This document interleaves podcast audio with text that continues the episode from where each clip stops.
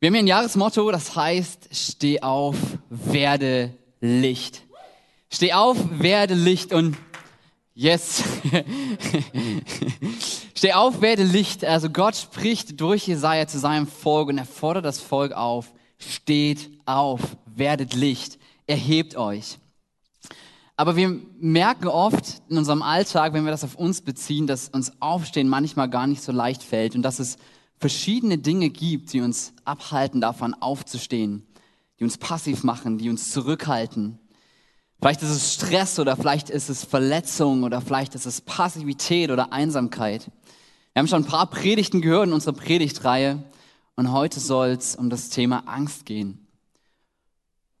Angst ist etwas, was uns ebenso zurückhält, aufzustehen, was uns fesselt, wo wir auf so einem Stuhl sitzen und irgendwie uns nicht erheben können, weil sie uns, weil sie uns zurückhält. Ich weiß nicht, was Ängste bei dir, was bei dir die Ängste sind. Vielleicht ist es Versagen. Ich war, wir waren auf einer Freizeit, auf einer sehr, sehr guten Freizeit über Silvester mit den jungen Erwachsenen. Und am einen Abend, da kommt ein Mädchen auf mich zu und, und sie sagt, Paul, ich habe so Angst zu versagen. Ich habe Angst, in den Prüfungen zu versagen. Ich kann nicht mehr schlafen. Ich habe Albträume. Ich habe das Gefühl, ich bin nicht gut genug. Vielleicht kennst du das auch. Ich kenne das, Angst zu, Angst zu haben, zu versagen. In meiner Vergangenheit, aber ich merke immer auch noch heute, dass, dass manchmal so, dass diese Angst vor dem Versagen so an die Tür klopft und, und ich merke, wow, da, da macht sich was breit, da hindert mich etwas. Da bin ich nicht mehr so mutig und kann einfach aufstehen. Oder wie ist das bei dir? Vielleicht hast du, hast du Angst, wenn es ums Geld geht, um die Finanzen. Vielleicht, dass später die Rente nicht reicht, wenn du überhaupt noch Rente bekommst. Vielleicht sind das so Gedanken oder Inflation, dein Geld verliert an Wert oder du kannst die Rechnung nicht bezahlen. Oder wie ist das mit deiner Gesundheit? Corona, ja, vielleicht hört Corona nie wieder auf und wir stecken dafür immer fest oder vielleicht Verletzungen oder andere Krankheiten und es ist etwas, was dich zurückhält. Vielleicht ist es aber auch einfach das Alleinsein, die Angst, verlassen zu werden von deinem Partner oder von Freunden oder nie deinen Partner zu finden oder zurückgewiesen zu werden. Du hast Angst davor und es hält dich zurück. Oder wie ist das mit der Klimakrise? Fridays for Future. Ich habe letztens ein Bild gesehen was wäre, wenn Hamburg, also wenn der Meeresspiegel um einen Meter steigt und wenn er um fünf Meter steigt und die Hälfte Hamburgs war einfach unter Wasser? Was ist, wenn das alles wahr wird? Was ist, wenn, wenn Enttäuschung, wenn du Angst vor Enttäuschung hast, vielleicht selber zu enttäuschen, aber vielleicht auch wieder mal enttäuscht zu werden, ja? Du setzt deine Hoffnung in Menschen, in Situationen und wieder wird es nichts. Und wieder ist nichts draus geworden, wieder hat sich die Hoffnung zerschlagen. Oder vielleicht ist es auch Gott, vor dem du Angst hast. Dass du Angst hast, nicht gerettet zu werden. Dass du Angst hast, dass es am Ende nicht reicht. Und wenn du vor Gott eines Tages stehst, dann hat dir nichts Gutes für dich übrig. Oder ist es vielleicht die Angst, selber von deinem Glauben zu erzählen? Dein Glauben authentisch zu leben und du hast Angst, ausgelacht zu werden, vielleicht eh nicht besser zu sein. Was soll ich denn schon den anderen sagen? Ich glaube, es gibt unglaublich viele und verschiedene Ängste und die Liste ist lang und ich weiß nicht, was deine Angst ist. Aber ich glaube, wir alle haben tief in uns drin Ängste. Ängste, die uns hindern, Ängste, die real sind. Egal wie gut unser Social Media Profil aussieht oder wie gut unsere Klamotten sind, unser Auto, unser Job oder unsere Familie, wie brav unsere Kinder sind, wie gut so unsere Fassade aussieht, die wir uns aufgestellt haben. Wir alle haben Ängste. Und diese Ängste hindern uns an irgendeinem Punkt. Sie halten uns zurück, sie machen uns passiv. Da hast du vielleicht Angst wirklich in Bezug auf Geld, vor Altersarmut und es hindert dich daran, am Ende großzügig zu sein. Mit deiner Kirche oder mit den Menschen um dich herum. Da hast du vielleicht Angst um deine Gesundheit, vor Corona, vor Verletzungen und es hindert dich daran, zurück in Gemeinschaft zu kommen und ein freies Leben zu leben. Oder vor Enttäuschung und es hindert dich daran, wieder Hoffnung zu haben. Oder vor Zurückweisung. Du hindert dich daran, Beziehungen einzugehen und Menschen wieder neu zu vertrauen. Oder vielleicht auch einfach dein Glauben authentisch zu leben und es hindert dich daran, am Ende von Jesus zu erzählen. Was ist deine Angst? Was sind deine Sorgen, die in deinem Leben präsent sind? Ich liebe es, wenn man Predigten ein bisschen praktisch macht, deswegen möchte ich dir einen Moment geben, eine Minute geben, wo du kurz überlegen kannst, was ist deine Angst? Auch ihr zu Hause, was ist eure Angst? Was ist das, was euch beschäftigt?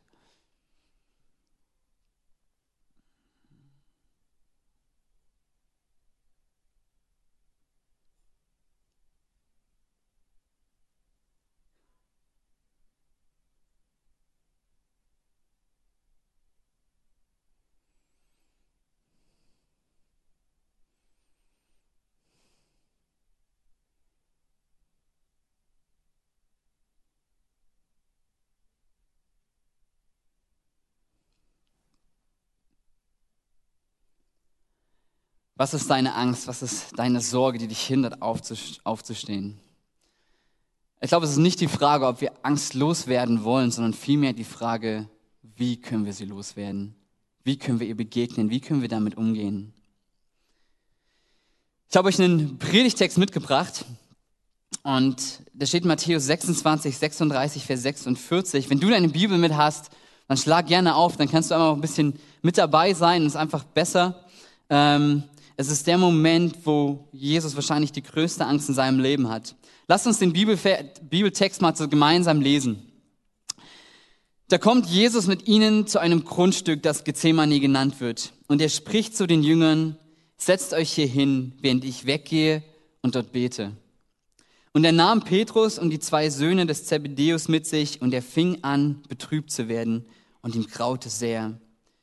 Da spricht er zu ihnen, meine Seele ist tief betrübt bis zum Tod. Bleibt hier und wacht mit mir. Und er ging ein wenig weiter, warf sich auf sein Angesicht, betete und sprach, mein Vater, ist es möglich, so gehe dieser Kelch an mir vorüber. Doch nicht wie ich will, sondern wie du willst. Und er kommt zu den Jüngern und findet sie schlafend und spricht zu Petrus, könnt ihr also nicht eine Stunde mit mir wachen? Wacht und betet, damit ihr nicht in Versuchung kommt. Der Geist ist willig, aber das Fleisch ist schwach. Wiederum ging er zum zweiten Mal hin, betete und sprach, mein Vater, wenn dieser Kelch nicht an mir vorübergehen kann, ohne dass ich ihn trinke, so geschehe dein Wille. Und er kommt und findet sie wieder schlafend, denn die Augen waren ihnen schwer geworden. Und er ließ sie, ging wieder hin und betete zum dritten Mal und sprach dieselben Worte. Dann kommt er zu seinen Jüngern und spricht zu ihnen, schlaft ihr noch immer und ruht. Siehe, die Stunde ist nah und der Sohn des Menschen wird in die Hände der Sünder ausgeliefert. Steht auf, lasst uns gehen. Siehe, der mich verrät, ist nahe. Jesus befindet sich wenige Stunden vor seinem Tod. Und Jesus ist im Garten Gethsemane. Und Garten, der Garten Gethsemane ist ein Garten, ein Olivengarten außerhalb der Stadt. Und Gethsemane heißt übersetzt Olivenpresse. Und es passt so gut zu Jesus Situation, weil in wenigen Stunden wird das Kreuz für Jesus zur Olivenpresse. Es wird ihn alles kosten. Er wird bluten, er wird leiden und er wird sterben. Und Jesus ist dort mit seinen Jüngern. Er geht praktisch hinaus mit seinen Jüngern in den Garten Gethsemane und er lässt acht Jünger praktisch dort und, und verteilt sie dort. Und dann geht er weiter mit Jakobus, mit Johannes und mit Petrus. Und er sagt, hier betet hier und wacht mit mir. Und was für mich hier schon klar wird, ist, dass als Jesus Angst hat in dieser Situation, ist er nicht alleine, sondern er ist in Gemeinschaft mit Leuten. Er sagt, bleibt bei mir, weil ich euch brauche. Es ist so dieser Moment, wo, wo so deutlich wird, dass wenn du Angst hast, sollst du nicht dich isolieren und in Einsamkeit gehen, sondern du sollst die Gemeinschaft suchen, Menschen, mit denen du darüber beten kannst, reden kannst. Das ist der Grund, warum es so gut und wichtig ist, hier in der Gemeinde zu sein oder dir eine Kleingruppe zu suchen, gemeinsam mit Christen unterwegs zu sein. Und Jesus sagt zu diesen drei Jüngern, wacht hier mit mir und betet. Und dann geht er weiter und er fällt auf seine Knie und er hat Angst. Und wir lesen sogar, dass er Blut schwitzt, weil seine, seine Blutadern unter der Haut platzen und er ist so angespannt und er, er betet, er fällt auf sein Angesicht und er sagt, Vater, lass den Kelch vorübergehen, aber nicht mein Wille geschehe, sondern dein Wille geschehe. Und er steht auf und er, er geht zurück zu seinen, zu seinen Jüngern und sieht sie schlafend und er weckt sie auf und sagt, bleibt wach, betet mit mir, damit ihr nicht in Versuchung kommt. Und er geht wieder zurück und er fällt wieder auf seine Knie und er betet das fast noch mal inbrünstiger und noch, noch stärker. Vater, dein Wille geschehe, nicht mein Wille geschehe. Lass den Kelch an mir vorübergehen. Und er geht wieder zurück und die Jünger schlafen schon wieder und er geht ein drittes Mal und betet, betet nochmal und dann steht er auf und geht zu seinen Jüngern und, und sagt, lass uns losgehen.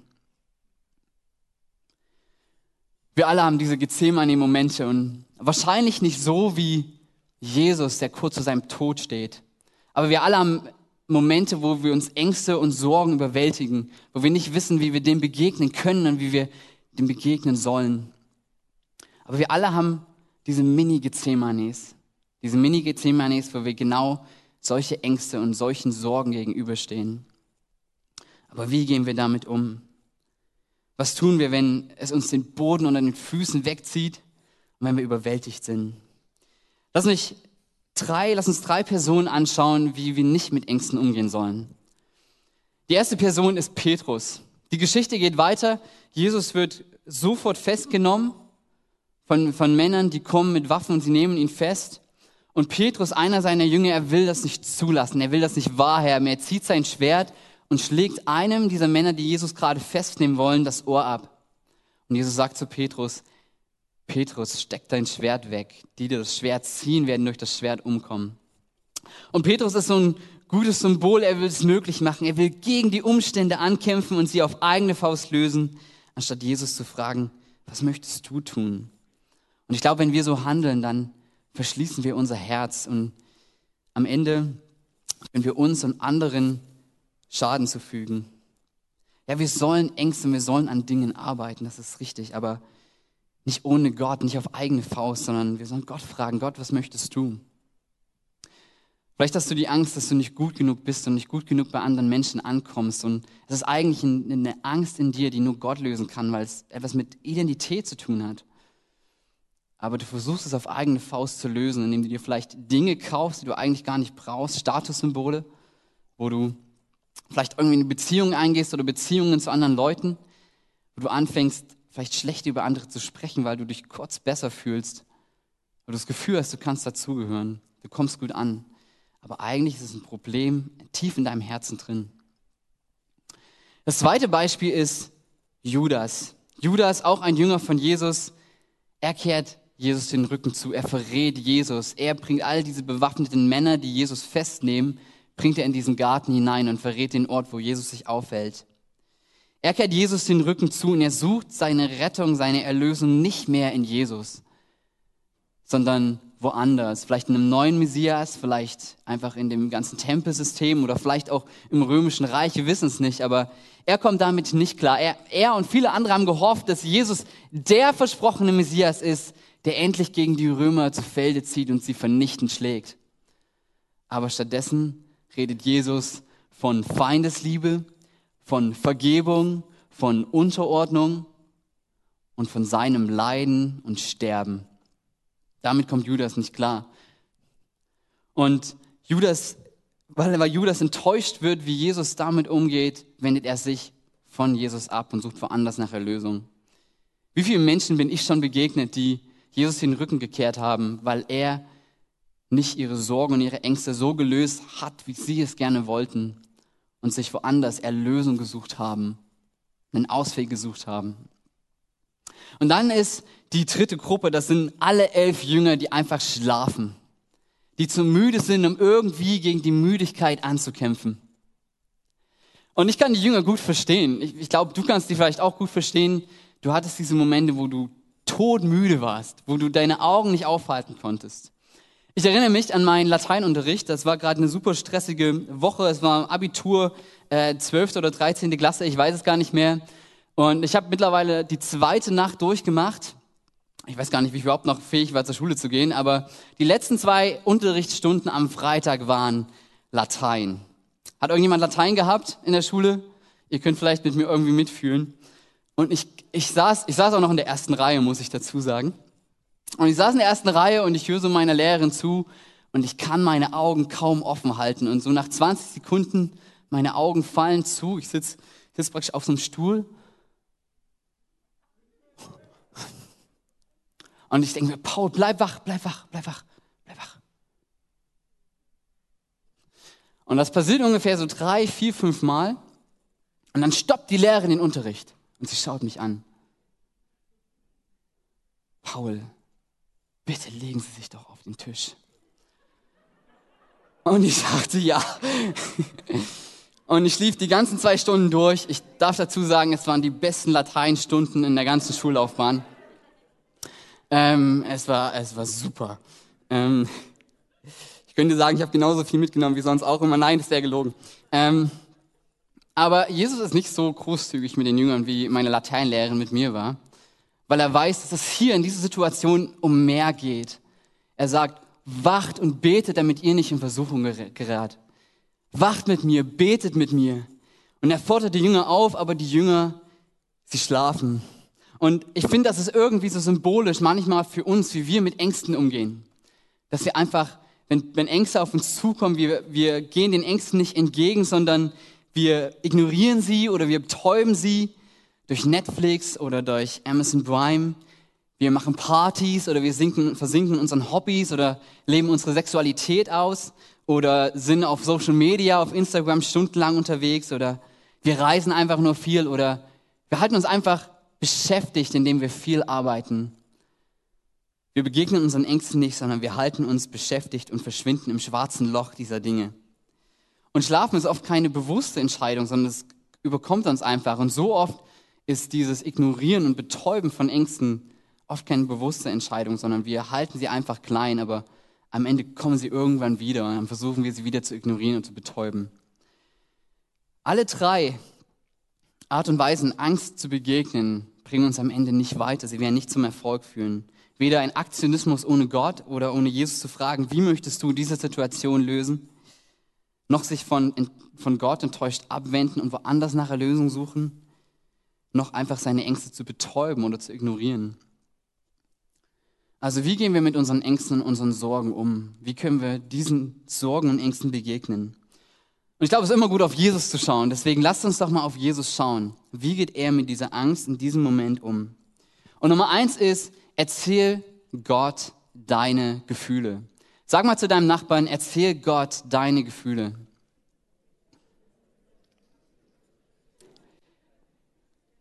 Für Jesus ist Gethsemane ein Ort, wo er sein Herz einfach frei von Angst machen kann, wo er sich von Sorgen befreien kann, wo er ehrlich mit dem Vater reden und beten kann und das aussprechen kann, was er wirklich und zutiefst fühlt. Jesus sagt, meine Seele ist, ist tief betrübt bis zum Tod. Meine Seele ist tief betrübt bis zum Tod. Und ich glaube, manchmal vermissen oder missen wir das ein bisschen, wenn wir auf diese Situation schauen, wie es Jesus da wirklich geht, was er durchmacht, wie schlecht es ihm geht.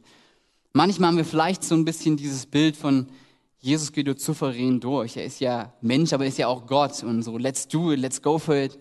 Aber was wir sehen, ist, dass Jesus Angst hat mehr Angst hat als bei manchen Märtyrern, von denen wir lesen in, im ersten Jahrhundert, die so kühn zum Gericht und zur Hinrichtung gehen, dass manchmal die Menschen, die sie angeklagt haben, so beeindruckt davon waren, dass sie selber gesagt haben, da muss was dran sein, sich bekehrt haben, Jesus gesagt haben, ich, ich stelle mich dazu und sie sind zusammen gestorben.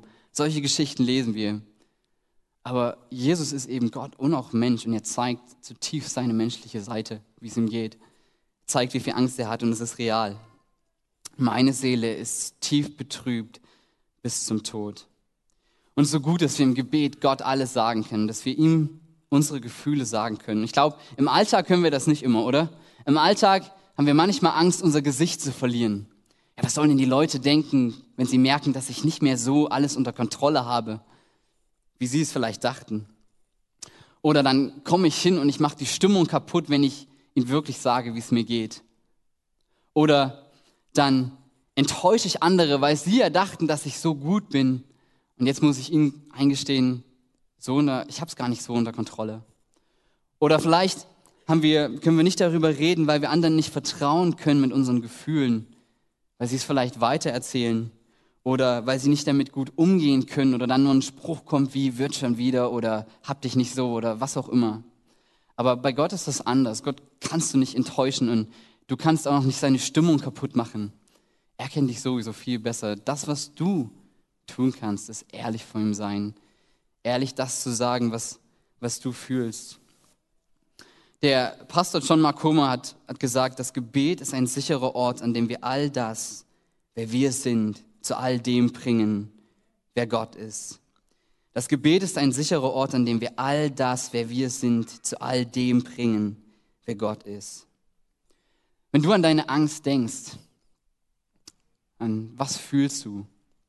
Nimm dir einfach mal einen Moment Zeit, wo du Gott deine Gefühle in Bezug auf deine Angst sagst.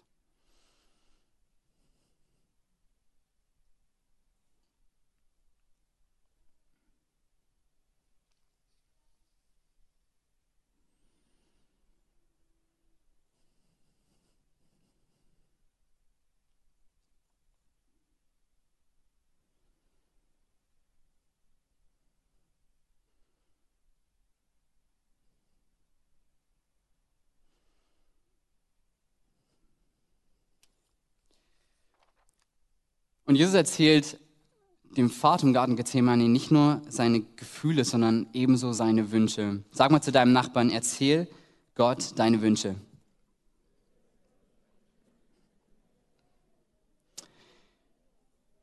Jesus spricht ehrlich zu seinem Vater in dem Gebet, was er sich wünscht. Mein Vater, wenn es dir möglich ist, dann lass den Kelch an mir vorübergehen und erspare mir dieses Leiden. Der Kelch im ersten Jahrhundert ist ein Synonym oder eine Redewendung für Schmerz oder Leid. Was Jesus hier bittet, ist, dass er nicht ans Kreuz muss, dass er nicht für uns sterben muss und leiden muss. Und lass uns nochmal daran erinnern, wofür ist Jesus gekommen? Er ist gekommen, um das Böse zu besiegen, um die gute Botschaft zu bringen, dass sein Königreich angebrochen ist. Und wie erreicht er das? Indem er für uns am Kreuz stirbt. Es ist fast wie so ein bisschen der entscheidende Punkt seines Lebens. Er lebt über drei Jahrzehnte und jetzt am entscheidenden Finale, am entscheidenden Punkt sagt er, ich möchte da nicht hingehen. Das ist meine tiefste Sehnsucht, nicht ans Kreuz zu gehen. Stell dir vor, stell dir mal vor im Alltag, du hast einen Boxer, der auf einen Wettkampf trainiert. Unser Jugendleiter Jonas ist ja ein Boxer und äh, Alex auch, genau. Und stell dir vor, jemand, der der boxt und der trainiert auf den Kampf. Der macht eine Diät, der trainiert, der richtet seinen ganzen Alltag danach aus. Und dann am entscheidenden Morgen vor dem Kampf sagt er, ich möchte diesen Kampf nicht kämpfen. Oder in der Schule oder im Studium, du lernst für eine Prüfung, du bereitest dich darauf vor, du gehst zu Vorlesungen, du machst Nächte durch, wie ich auch. Und dann kommt die Prüfung und du sagst, ich möchte diese Prüfung nicht schreiben. Es ist komisch, aber so ging es Jesus. Ich, ich möchte an dieses Kreuz nicht gehen. Ich möchte da nicht rangehen. Mein Vater, wenn es dir möglich ist, dann lass den Kelch an mir vorübergehen und erspare mir dieses Leiden. Und was das für uns heißen würde, wenn Jesus das wirklich macht, ist was? Wir wären nicht gerettet. Lass uns mal ganz kurz darüber nachdenken, was das für uns bedeutet. Jesus ist ehrlich, er möchte nicht ans Kreuz gehen. Er hat uns lieb. Er möchte das für uns tun, aber er möchte nicht ans Kreuz gehen. Und Jesus sagt, was er sich zutiefst wünscht. Und ich glaube, das dürfen wir eben auch tun. Wir dürfen Gott unsere Wünsche sagen. Und es ist einfach, das zu tun, wenn es mit Gottes Willen übereinstimmt, oder? Gott, ich wünsche mir zutiefst gesund zu werden. Gott, ich wünsche mir zutiefst, dass meine Eltern sich wieder vertragen. Gott, ich wünsche mir zutiefst, dass mein Freund oder meine Freundin dich kennenlernt. Gott, ich wünsche mir zutiefst, dich zu erleben, in deiner Gegenwart zu sein. Aber wie ist das mit Wünschen, die nicht so ganz mit Gottes, mit, mit Gott übereinstimmen? Die guten Wünsche fallen uns einfach Gott zu geben, aber ich glaube, die schlechten, die behalten wir lieber für uns. Wir ignorieren sie oder wir fühlen uns schlecht, diese Wünsche zu haben. Wir filtern sie und entscheiden, welche Wünsche geben wir an Gott und sind ehrlich mit ihm. Als könnten wir die irgendwie verstecken und geheim halten vor ihm. Aber wie wäre es, wenn wir anfangen, Gott filtern zu lassen durch unsere Wünsche? Wie wäre es, wenn wir Gott wirklich erzählen, Gott, ich, ich wünsche mir zutiefst gerade nochmal auf diese eine Internetseite zu klicken? Wie wäre es zu sagen, Gott, ich wünsche mir zutiefst noch diese Frau oder diesen Mann nachzuschauen, obwohl ich verheiratet bin? Gott, ich, ich wünsche mir zutiefst, dass, dass ich zu dieser Gruppe dazugehöre und dass ich schlecht über jemand anderen reden kann, weil das hilft mir in dem Moment, das, das, das, das lässt mich besser fühlen. Oder Gott, ich wünsche mir zutiefst, mich an dieser einen Person zu rächen, die mich eben gerade bloßgestellt hat, mich irgendwie zu revanchieren. Ich liebe es ganz gerne im Bücher der Psalmen ein bisschen zu lesen und ich bete diese Psalmen auch manchmal aus und es steht ganz viel Gutes in diesen Psalmen, wer Gott ist, wie groß er ist, was er tut, wer wir vor ihm sind und unendlich viele Themen. Und manchmal bete ich diese Psalmen, weil, weil es echt eine Kraft hat und dann komme ich aber manchmal an Verse, die fallen mir echt schwer zu beten. Da, da betet jemand, du wirst meine Feinde vernichten, sie alle werden zu Fall kommen. Oder noch schlimmer, wohl dem, der deine Kinder packt und sie am Felsen zerschmettert. Die will ich nicht so wirklich beten. Ah ja, Gott, ey, ich bin Pastor, das kann ich nicht machen. Aber die Psalmen sind in erster Linie nicht Grundlage unserer Theologie, sondern sie sind in allererster Linie ehrliche Gebete von Menschen, die das aussprechen, was sie sich zutiefst wünschen, weil sie es an Gott abgeben können. Und diese Menschen haben gezeigt, dass man ehrlich sein darf, ehrlich vor Gott, nichts verstecken muss. Wir haben auch nicht daran gedacht, ja, der Döler wird das irgendwann in seiner Predigt erwähnen. Nee, sie haben es einfach aufgeschrieben und einfach zu Gott hingebracht. Ihre tiefsten Wünsche.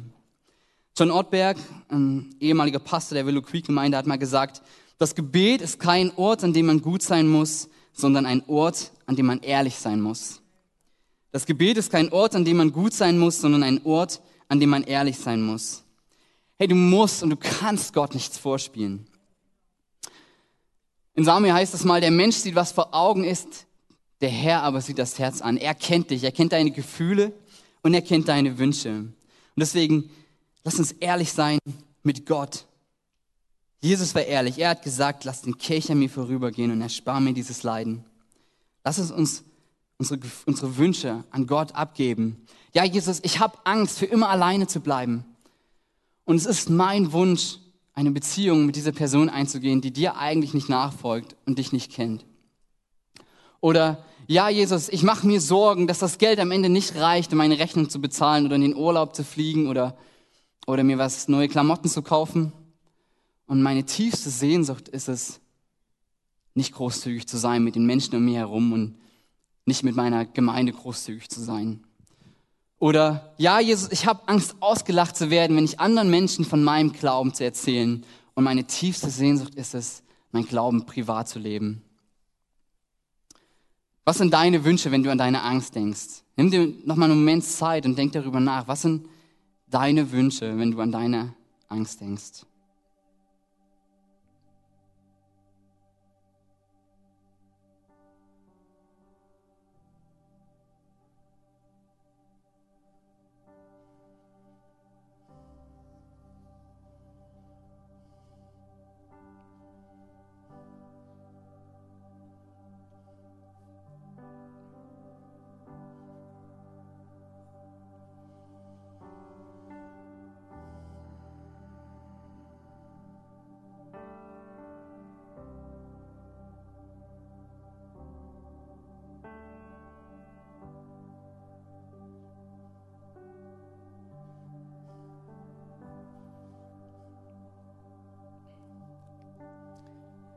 Gib Jesus deine ehrlichen Gefühle und deine ehrlichen Wünsche. Aber bleib nicht bei den Punkten stehen. Da wenn wir nur bei diesen beiden Punkten stehen bleiben, dann ist das ungefähr so, als wenn wir aus unserer Angst aufstehen, dann laufen wir einmal drumherum und dann setzen wir uns wieder hin. Oder es ist ungefähr so, als wenn wir aufstehen, kurz weggehen, aber dann möglichst zeitig wieder herkommen. Oder so, als wenn wir aufstehen und unsere Angst einfach mitnehmen. Jesus macht noch einen dritten Punkt. Und der dritte Punkt, könnt ihr gleich mal an die Folie werfen, ist, lass Gottes Willen geschehen. Sag mal zu deinem Nachbarn, lass Gottes Willen geschehen.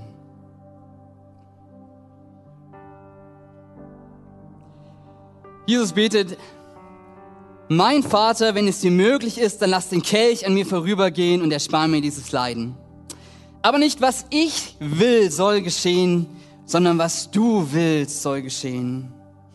Was das heißt, ist, dass wir unsere Wünsche bei Gott abgeben aber dass wir gleichzeitig auch aufgeben dürfen, aus eigener Kraft von diesem Stuhl aufzustehen. Wir dürfen es ihm abgeben. Wir dürfen sagen, Gott, ich weiß nicht, was ich mit dem Stuhl soll. Er hindert mich aufzustehen. Er hindert mich, er macht mich passiv, er, er hält mich zurück. Und wir dürfen sagen, Jesus, ich bringe die Angst an dein Kreuz. Ich glaube, du hast Platz dafür. Ich glaube, du weißt, wie man damit umgeht. Und wir dürfen sagen, dass wir aus Angst aufstehen zum Mut. Wir dürfen mutig sein.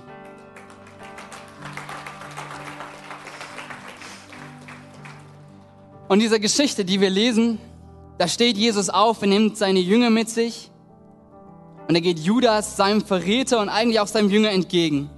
Und Jesus weiß genau, was kommt. Er weiß, dass er gleich von Judas verraten wird.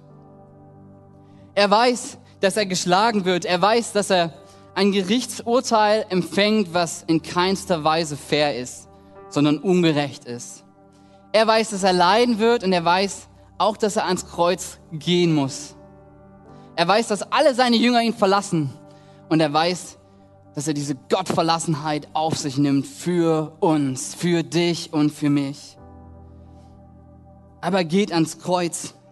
Er sagt, dein Wille geschehe, nicht meiner. Und er stirbt, aber das Schöne ist, dass die Geschichte nicht dort zu Ende ist. Die ist nicht dort zu Ende, sondern Jesus steht nach drei Tagen von den Toten wieder auf. Ja, das Kreuz zeigt uns die Liebe Gottes und die Auferstehung zeigt uns die Größe und die Kraft Gottes. Dass Gott den Tod besiegt. Ja, weil Jesus Christus an das Kreuz genagelt wird, können wir unsere Angst und unsere Sorgen an dieses Kreuz nageln. Ja, weil Christus für uns gestorben ist, dürfen wir glauben, dass Ängste und Sorgen in seiner Gegenwart sterben. Weil er den Tod besiegt hat, dürfen wir wissen, dass er auch unsere Ängste und unsere Sorgen besiegt. Und weil Jesus Christus nicht im Grab geblieben ist, sondern auferstanden ist, dürfen auch wir wissen, dass wir aufstehen dürfen. Aus Angst zu Mut. Jesus hat gesagt, und das sogar vor dem Gethsemane-Moment, direkt davor, in der Welt habt ihr Angst, aber seid getrost. Ich habe die Welt überwunden. Jesus sagt das zu seinen Jüngern direkt vor Gethsemane, dass er gerade auf den Weg dahin ist. Er weiß, dass er sterben wird, aber er weiß ebenso, dass die Angst und, die und der Tod nicht das letzte Wort über ihn haben werden. Er weiß, was passieren wird, aber er weiß, dass er es überwinden wird. In der Welt habt ihr Angst, aber seid getrost, ich habe die Welt überwunden.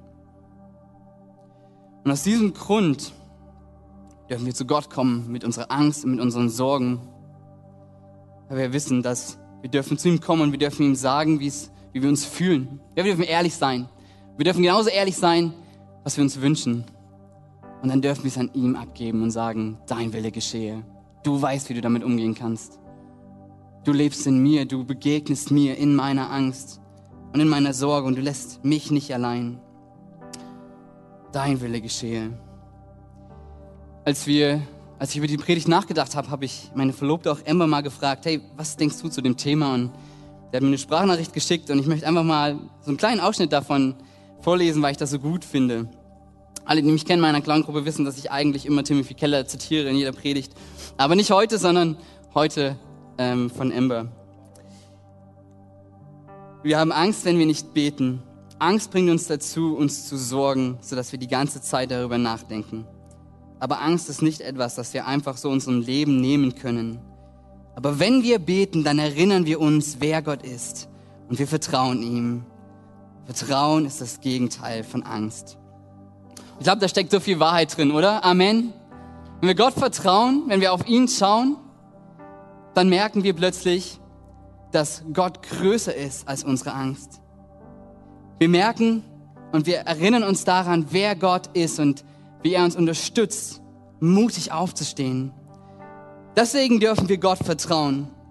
Du darfst ihn vertrauen mit deiner Angst. Wenn du Angst hast um deine Finanzen, um dein Geld, dann lass dich nicht hindern, großzügig zu sein, sondern steh auf aus Angst zum Mut.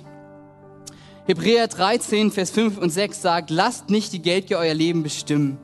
Gebt euch zufrieden mit dem, was ihr habt.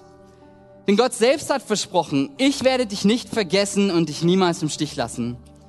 Das gibt uns Mut und wir können voller Zuversicht sagen, der Herr ist mein Helfer. Deshalb fürchte ich mich nicht. Vielleicht hast du Angst vor Einsamkeit, allein zu sein, verlassen zu werden, zurückgewiesen zu werden oder nie diesen Partner zu finden. Hey, lass dich nicht daran hindern, Gott zu vertrauen und in ihm deine Identität zu finden. Steh auf aus Angst zum Mut. Jesus sagt in den letzten Sätzen des Matthäus-Evangeliums, ich werde bei euch sein bis ans Ende dieser Welt.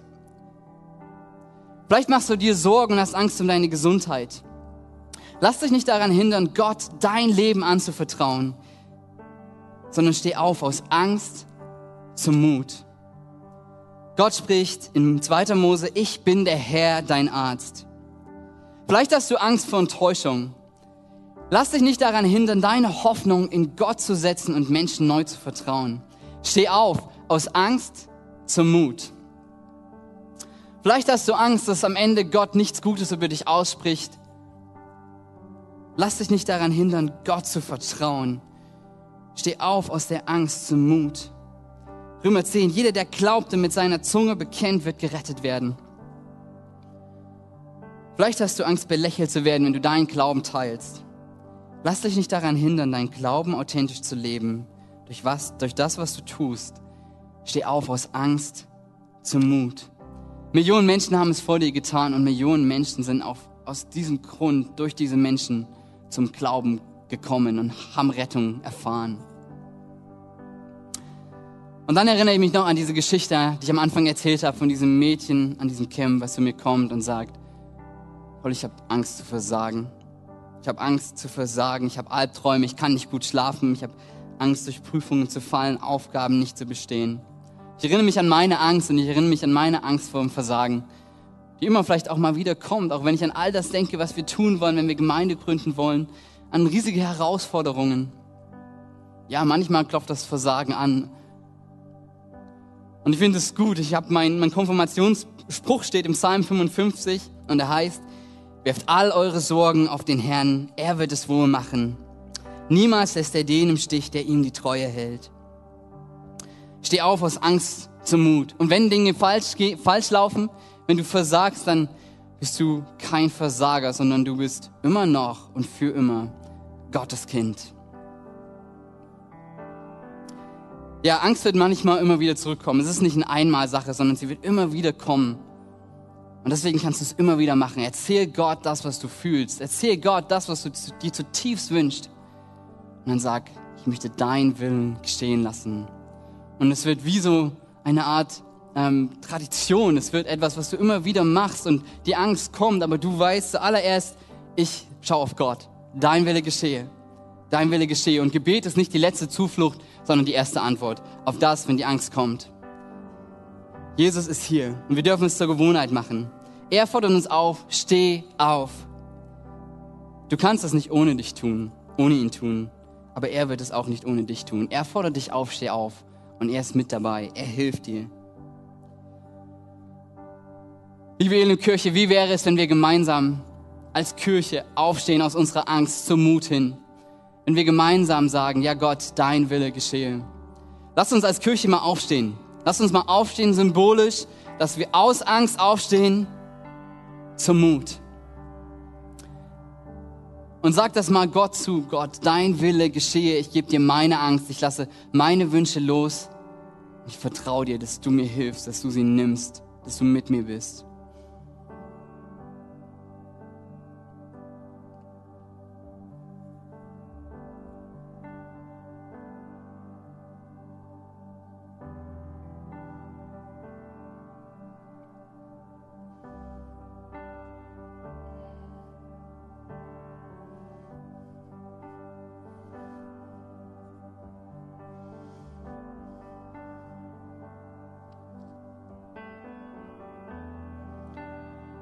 Jesus, wir dürfen aus Angst aufstehen.